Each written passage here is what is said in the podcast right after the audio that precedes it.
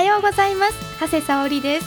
毎月第一土曜日のこの時間はアートレディオ西東京市文化芸術振興会よりをお届けしています。この番組では地域で文化的な活動をしている方々をお迎えしお話を伺っています。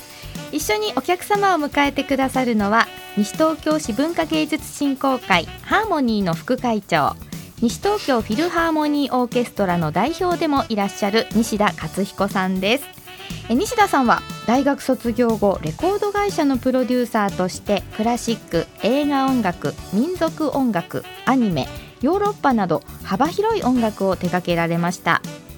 その後コンピューター関連の会社でマルチメディアソフトの開発や芸術文化を支援するメセナを担当。コンサートの企画も手掛けていらっしゃいました。定年された後は葛飾シンフォニーヒルズのホールを運営しコンサートの企画制作に携わっていらっしゃいました。えそして大学時代から始めたホルンの演奏を今でも楽しみ西東京フィルハーモニーオーケストラの代表も務めていらっしゃいます。さまざまなご経験をもとに今日もお客様からいろいろなお話を引き出していただきましょう。西田さんよろしくお願いします。よろしくお願いします。はい。今日も素敵な笑顔で素敵なお客様を、はい、ありがとうございます、ね、寝不足です、はい、え寝不足なんですか？はい。ね結構深夜まで起きていらっしゃったり。昨日は三時五十分ぐらいですね。床に入ったのは。ね5時の時報も知ってますね。何してたんでしょう思いますけどね。はい。あの西田さんとじゃあねお話を伺ってまいりましょう。今回も素敵なゲストをねお迎えしております、はい。はい、今日は西東京市在住多方面でご活躍中のフォトグラファー浜口太さんをゲストにお迎えしてお送りいたします。この番組は屋根で守り床で支える防水材床材のパイオニア田島ルーフィングの提供でお送りします。日々の練習楽器のケアこれは私たちミュージシャンが美しい音楽を奏でるために欠かせないもの。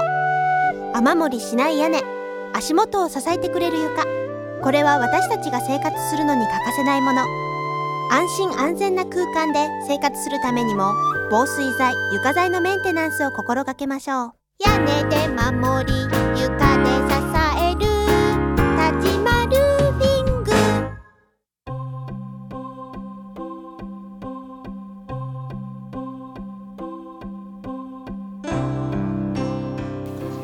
それでは西田さん、はい、お話伺ってまいりましょう。そうですね。はい、ゲストはフォトグラファーの浜口太さんです。よろしくお願いいたします。ますはい、こんにちは。もう浜口さんって本当にお会いするとね、いつも笑顔で。そうですね。ね、はい、素敵ですよね。人となりがわかりますね、なんかこっちが緊張しててもほぐれそうなほぐしてくれるようなねそういう感じの方ですよね。いい笑顔です。はい。実はね、最近あの西東京市文化芸術振興会にはね、はい、いろいろな方々が入ってらして、今まであのかなり年寄り多かったんですけどもね、あの若い方々、それからクラシックデザイナーだとか、それから今度あの浜口さんのねカメラマンだとか、はい、からビジネス交流会をやってらっしゃる方とかですね、農業の方とかいろいろな方々、文化といってもいろんなジャンルありますよね。ねあの美術もあれば音楽もあればあの日本の伝統芸能もあれば、い、ろいろありますのでね、はい、こういった方々にたくさん集まっていただいてその中でつい最近、はい、おそらく一番新しく入られた、はい、浜口さん今日はそうですか、ご出場いただきました。一番新しい。一番新しい。ああそうですか、とてもそういうふうには見えませんが、はい、一番新しい入ってすぐにねゲストでご出演いただいたということでね、はい、ありがとうございます。あの FM 西東京でもこの写真の講座でね、講師の先生をしていただいたりとかもしてますけど先日もありましたよね。あの田無神社でポートレート写真教室というのをやりまして、はい。えー、大盛り上がりで終わって、えー、楽しかったです。あの人物を撮るということですけどもこのフェイスブックでもねすごいそのたくさん受講した方が上げてる写真をたくさん私も拝見して、うん、楽しそうでしたねみんなね。楽しそうでしたねなんか上手に撮れるとやっぱ人に見せたくなるっていうのはね、まあそうですよねありますしね。あれはあの全部スマホで撮るっていうことですか？いやスマホよりも、うん、あのちゃんとしたカメラの方がやっぱりいいんでただスマホでも挑戦してみましょうっていう話で。やったんですけども前なんかスマホで撮るためのあスマホでなんか料理を撮る？それ料理の写真ですね、うん、なんかやってましたね、料理写真教室はスマホでも綺麗に写すっていうタイトルだったんです。ちょっと人物だとスマホだとまあ限界あるんでなるべくちょっとちゃんとしたカメラで撮りましょうっていう、あそうですか、うん、それでやりました。そういうのいろんな格好で形のものを今たくさんやってるんですか？教室みたいなこと。いやうんそうですね。まあ料理写真と、まあ、ポートレートと、うん、あとあの撮られ方講座っていうのをあちこちで今やってて、うん、あいいですね。撮られ方講座ね、大体からしてですね、うん、浜口さんはどういうところでカメラマンに目覚めちゃったんですか、どういうところ？中学3年の時に12年バドミントンだったんだけど3年であの写真部に入って。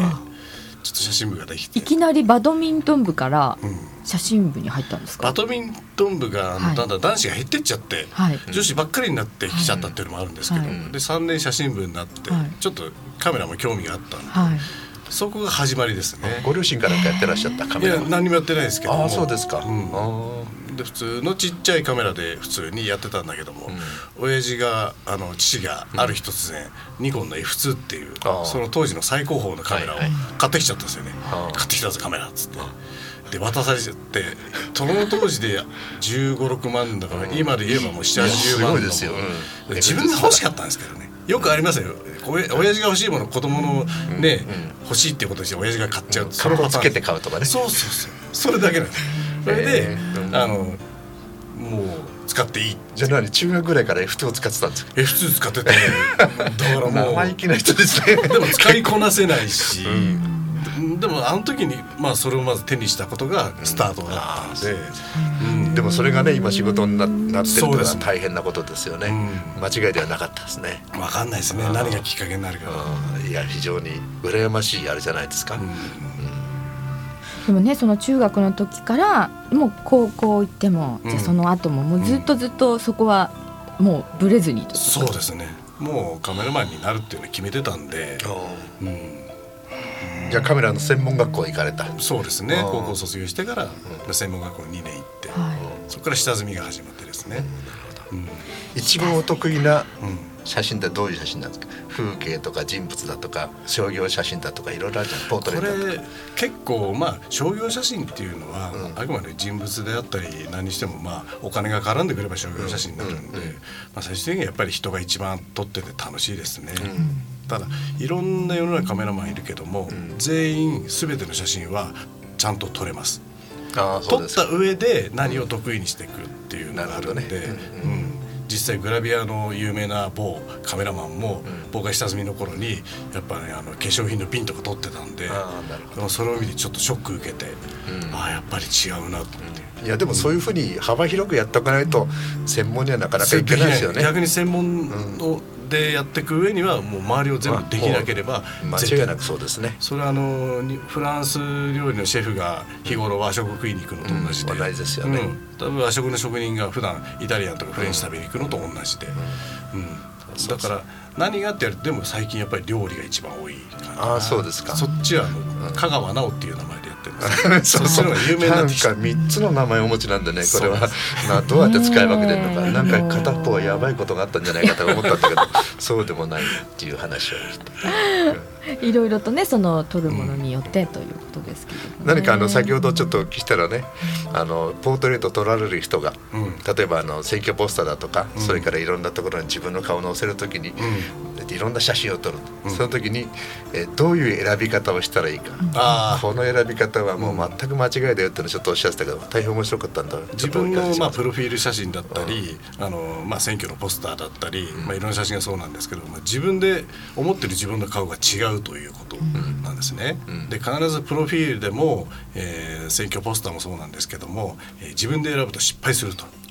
いうのがありまして、自分が一番好きな顔なのに。そうなんです自分の一番好きな顔って大体自分と似てない顔選ぶんですよ。女性も男性も。現実からちょっと離れたい感じなんです、ね、太いやつは細いの選ぶしね。あ、うん、そう。あそうか細く取れてるとかそうそうちょっと小顔に取れてるそうなんです、うん、でも大きいのは大きいよ。太いは太いでしょうがないんで。そう。それを否定することはあんまり意味のないことなんで。じゃあ結構あるがままの姿のものを選んだ方が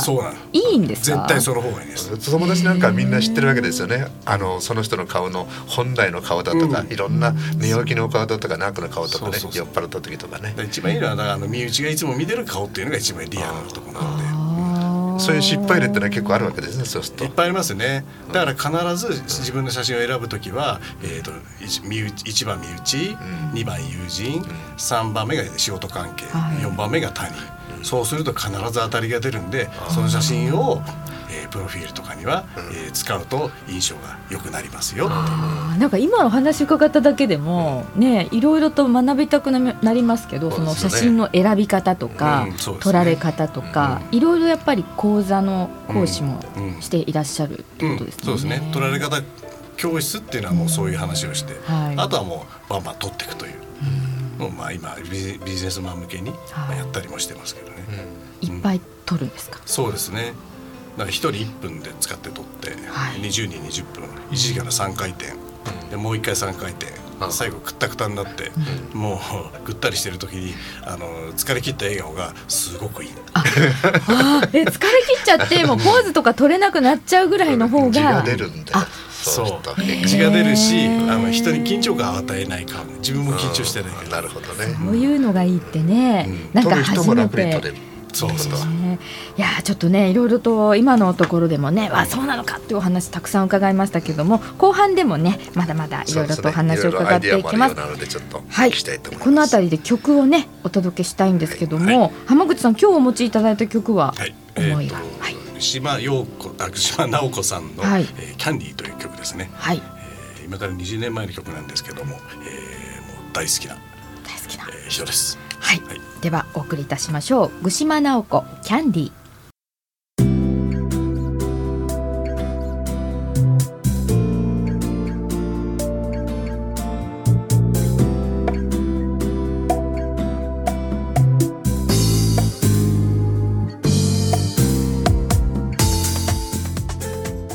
具島直子キャンディーお送りいたしました。はいということで後半でもねフォトグラファーの浜口太さんにお話を伺っていきましょう。はい、いやいろいろとね楽しいお話も聞いてますけれども、はい、あの今後、うん、何かこうやっていきたいと思っていることがあるそうで、うん、あの、はい、まあ地元でなんですけども、はい、えー、僕たちがこの西東京市で何かできないかなと思って、まあ自分がまあ写真撮ってるってこともあるんですけども、まあいろいろフェイスブック上とかフェイスあの見てても。えー、写真好きな人がすごく多いんででいい写真もすごく多いんですよ。でそれがあの、まあ、ネットとかウェブとか載ってブログとかで、まあ、それでどんどん通り過ぎていっちゃってもいいんだけどもなんか形にできたらいいなと思ってて、はい、それで10年ぐらい前に東京百紙というテーマで写真を撮り続けて、はい、えー、いるんですけども、はい、まあ百景っていうのは言い方の景色なので、うんはい、姿、どっちかというと、姿の東京の姿。百姿と書いて、そう百紙っていうと人間も入ってもいいし景色も入ってもいいしそうなんです。いろんなのが入っていい、うん、っていうのをずっと10年ぐらい撮り続けてるんですけども、地元で例えばこの西東京市の百紙ってなんだろう、うん、あの昔ね今もあるのか。法屋百景田無百景ってあったんですよ。はい、でも当然そうなると、うん、あの文句が出るんで、うん、もう東町で1個北町で1個南町で1個。ほとんど神社仏閣お地蔵さん、面白くもなんともないです。うん。でバランスよく入れなきゃいけないっていうのがそうなんです、まあ、手頭あるから、ね、大体そうなっちゃうんで、だからこれをえー、西東京市百市ということで、うん、えー、コンテスト応募形式にしてでみんなで投票制にして4年に一度、えー、やってでできたものを、えー、上位100枚を一冊の写真集に作って4年に一度写真集を出すと。西東京市の、今までだけど皆さんすっごく持ってますよ写真は。うん。すごいのがあると思います、ね、本当にね、じゃそういうやつを応募してもらえるわけですね、そうですね、応募できるっていう、それはあれですか？お名前も誰々の作品っていう感じにして応募するんですか、あの最終的にコンテストとかそのみんな投票選する時はもう名前一切載せず、番号だけ。名前を載せるとみんな先入観がある。なるほど、ね、友達に入れると、まあ、本人が宣伝するのはいいんだけども、はい、だからあくまでも、まあえーと、ホームページ上と、えーそれ展示してる会場そこも 1, 1番2番3番の番号だけで、みんな選んでもらう。写真を見てこれがいいと思ったものに投票する。そうですね。と誰あの応募する人は例えば1人5枚ぐらい応募してそれを全部貼って、うんそうですね。えー、それに市民の投票みたいなもので、はい、こう上位100人ぐらい、うん、100枚ぐらい選んでって、うん、それを写真集にしちゃうとか、そうです、ね、そういう感じ。だ多分一人僕だけでも西東京写真で出したいって言ったらやっぱり2 3 0枚あるんで、はい、それ多分応募者軽く300は超えると思うので。300人がね、えー、と10枚出せば3000枚なんでちょっととても追いつけないってなっちゃうんで、ね、1人5枚まで。とかなんかもうそれはこれからちょっと考えることなんですけど、5枚で100人だって500枚ですからね。500枚す。ごいですよね。もう見るのもね、うん、まあまあって言って、うん、だからちょっとそれを一つのイベントとして、はい、えーと、例えばそれ A さんに伸ばして、うん、まあ、あのコール田無とか、うん、えっ、ー、と小森駅とかね、いろんなとこ回って循環もできるし、で撮った人も見る人も楽しいし、はい、で4年に一度なんで次の4年を目指してみんな表紙目指して撮るとか。すごいですなんかまたもしかしてね新しいこう時代のカメラマンがもしかしたらそこから発掘されるかも。しれない、ね、そこはもうプロでもアマでも全然、あのそういうことですよね。子供でもできる子供でもね。だ子供の撮った写真の方が面白かったりもするんで。そうですね、うん、そういうことスマホで子供が撮った家の日常だったりすれば、それはすごく面白いと思う、うんそう百死姿とするところで相当広がりますね。そうなんです広がるし誰でもできる感じに思えるじゃないですか。ということで、はい、ちょっとねダミーを作ってきたんです。何ですか？えさっきのえ本一冊の本のお話ですか。まあ枚はないんですけど、はい、あくまでもこんなような感じではないと。それ僕が撮った写真なんですけど、ちょっとこれ見てえなんかえ A A4 じゃないですねこれはね、ま正方形のような形写真ってあの横位置縦位置になるんで、あの元は正方形でしとくとどっちも入るんで。写真集ってこういうのがすごく多いですよね。この大きさ東京市百市、これ表紙は。スカイタワー西東京だけじゃないっていうところがまたねこの小学生でも西東京市ってわかるもんねこれ。そうですよね、ね、パッと見て西東京だ西東京市だっていうのは、はっきりわかるんですけど、本当にわかりやすい、でもねこの人物がちょこっと入ってることで、またね、ちょっとあのあいいですか？左手もうどうぞ見てポッドキャストで写真が載りますかその時にちょっとみんなで見せましょう。どこだろうどこだろうって思いながら見てても そうもうそうですね。すごい楽しいですよね、うん、なるほどね。ここあわかりますよ私ここ。わかりますね この自動車のお店のこの看板がすごい目立って道に迷った時にここ通ったことがありますとか？あここもわかる。すごい。わかりますか？体もあるし。わかる。わあ見てくださいよ西田さん。これ私です。そんなことないか。これこの写真はこれどことかってちょっと言ってもいいんですか、ね、それは、うん、いいんです。それはあのひばりが丘団地で、はい、あのもう建て替えが決まったんで、はい、あの壊れる前に、あの一度撮っておこうという。これお子さんいやそれはちょっとあの姪っ子連れてって、あ、ええ、あのそのね。結構昔の写真に見えるんですけど、うん、そんなんでもない、ね、違うんですか？五、六、年前ですね。なんかちょっとレトロなレトロな感じの。団地がレトロ団地だからかな、この姪っ子さんのお洋服とかもそういったことをなんか意識して。服装。またこの駅の風景見てくださいよ、もうこれきっとお帰りですよね皆さん。家に帰る。夕方の5時ぐらいですね、これあれですか東京百紙っていうのをあの企画されてずっと作っていて、その他にこういう百紙とか姿って書いてあるそういうものを作ったのはあるんですか？あとですね東京雨百紙、雨百紙、雨の時の？そうです写真ですね、あともう一つは東京帰り道帰り道に撮った写真っていうのも一つのテーマでいろいろやっております。いろいろできますね。わあちょっとねなかなかワクワクしますよ、これがまあサンプルというか、こんな感じでっていう。4年に一度作れたらいいな。と。このダミーちょっと持ってきてもらって皆さんと一つそうですね。こちら見てるだけでもすごいワクワクするので本当にねなんかできたらいいですね、うん、いや絶対これも実現させたいと思います、ね、はいいやちょっとこれね、うん、今までね西東京市文化芸術振興会ではね、はい、なんかこれは一つ企画いろんなことやんなきゃいけないっていうふうに思ってやったものもあるんですよ。はい、で新進アーティストをねあの輩出したり、チェロの矢口里奈子さんなんていうすごくもう日本的な人を輩出したりもいろいろしてるんですけどね、はい、今までは音楽だけだったんで、今度はちょっとこういう写真他のジャンルみたいなものでねなんか企画なんか西東市文化芸術振興会のところで、うん、えー、入ってらっしゃる会員の方と一緒にできればねこんないいことはない。そうですね、うん、まさに実現したいなというふうに思いますね、これね見てて思いましたけどこの写真集を見た方で例えば西東京市に住んでない方も素敵な街ねここどこなのかしら行ってみたい住みたいって思うような感じもしますね、そうですね、すごいだから西東京市をもっといろんな人に知っていただくっていう意味でもね,、まあ、ねなんかワクワクするな。どんなとこなの？って聞かれたらそれ一冊渡せば、うん、うん、よく僕もどこなこうやってどうそれどこっていう聞かれたんで、うん、これ一冊ですよ、ね、はい、ひょっとしたらあの西東京市以外のやつが来てね、西東京市とっても面白いかもしれない。はい、ということでねあの私最後に浜口さんにちょっとお話一つ伺いたいんですけど、はい、浜口さんにとって写真ってどんなものですか？もうこれ表現です表現。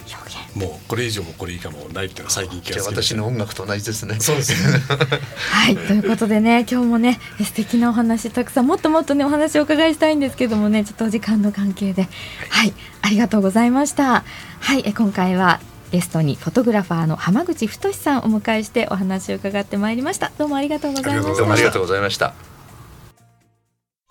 時を超えて受け継がれる優しいハーモニー心に残るメロディーは日常生活を豊かに彩ります。強い日差しや雨から私たちを守る屋根。滑ったり転んだりしない安全な床。何気ない毎日を確かに見守る防水剤、床材は安心安全な暮らしを守り支えてくれます。屋根で守り、床で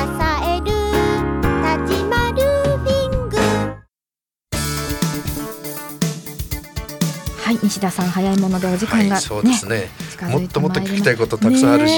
もっともっと喋りたいこともたくさんだと思うんですけどね、大変申し訳ないですが、ぜひまたね、そうですね。お話伺いたいですね。これからも写真も楽しみにね、しております。はい、えそれではここで西東京市文化芸術振興会に関連する情報をお願いします。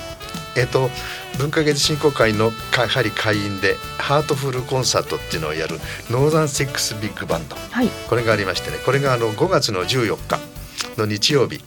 西東京市民会館のところで午,、えー、午後の2時開演でやります、えー、ゲストに佐藤雅彦さんピアノの大御所ですけどもそれを方がいつもお出いただいて、はい、大変素晴らしい懐かしい思い出チャレンジということを3つのテーマにやる、えーコンサートになってますね。はい、いつもね私も何度かねあの行ったことありますけどね。すごい盛り上がりますからね。ね。はい。ぜひ5月14日日曜日ですね。西東京市民会館で午後1時30分開場午後2時開演ということで、はい、ノーザンシックスビッグバンドハートフルコンサート2017お出かけください。はいはいということでね、えー、文化西東京市文化芸術振興会ハーモニーに関連するお問い合わせは西田さんの方にお願いいたします。西田さんの電話番号は零八零一一六四五二五三。零八零一一六四五二五三でお願いいたします。またこの番組は放送終了後インターネットのポッドキャストでも配信しています。各検索サイトから FM 西東京で検索してみてください。次回も来月の第一土曜日のこの時間もどうぞお楽しみに。お相手は長谷沙織と。西田勝彦でした。はいそれでは最後ね最後も浜口太さんのおすすめの曲でお別れしたいと思います。ハミングバードいつか青い空に